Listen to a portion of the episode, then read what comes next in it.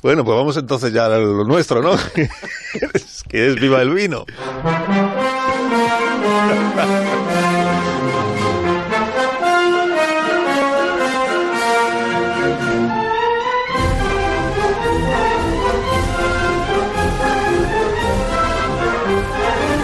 Cuando tú quieras, maestro.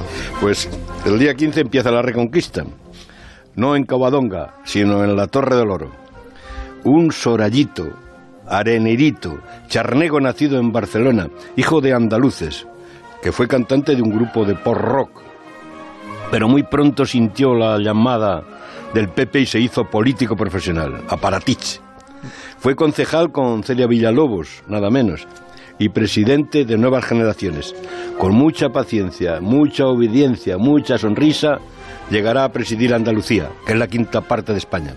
Se llama Juanma Moreno y va a conseguir, dicen los gaditanos, que pasemos de la PSOE, ya sabes, la PSOE, al pesebre de los trillizos reaccionarios, según Irene Montero. Ha empezado la fiesta, la confrontación, gritan los de delante Andalucía. El prodigio ocurre en Sevilla, que fue paraíso de los pícaros, donde ser honrado y ser necio era la misma cosa, y cuando la gente no se arrepentía de robar, sino de robar poco.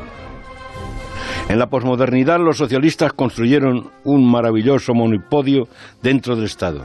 El Partido Comunista llama como los de Valencia a los intelectuales el 23 de marzo, diciendo que la unidad de los demócratas será como la luz para el conde de Drácula de la ultraderecha. Las feministas se concentrarán en Sevilla contra el racismo y el intento de desbaratar las leyes que protegen los derechos de las mujeres.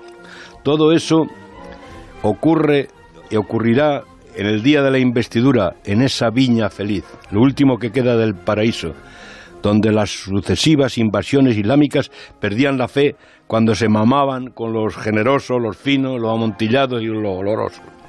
En un principio, el profeta dijo que el vino junto a la leche y la miel eran uno de los placeres del paraíso, pero luego lo prohibió porque al empinar el codo el maometano pierde la razón, se le va la olla y practica el adulterio y se hace hereje. Querido Carlos, mientras empieza la reconquista del andaluz, gritemos viva el vino.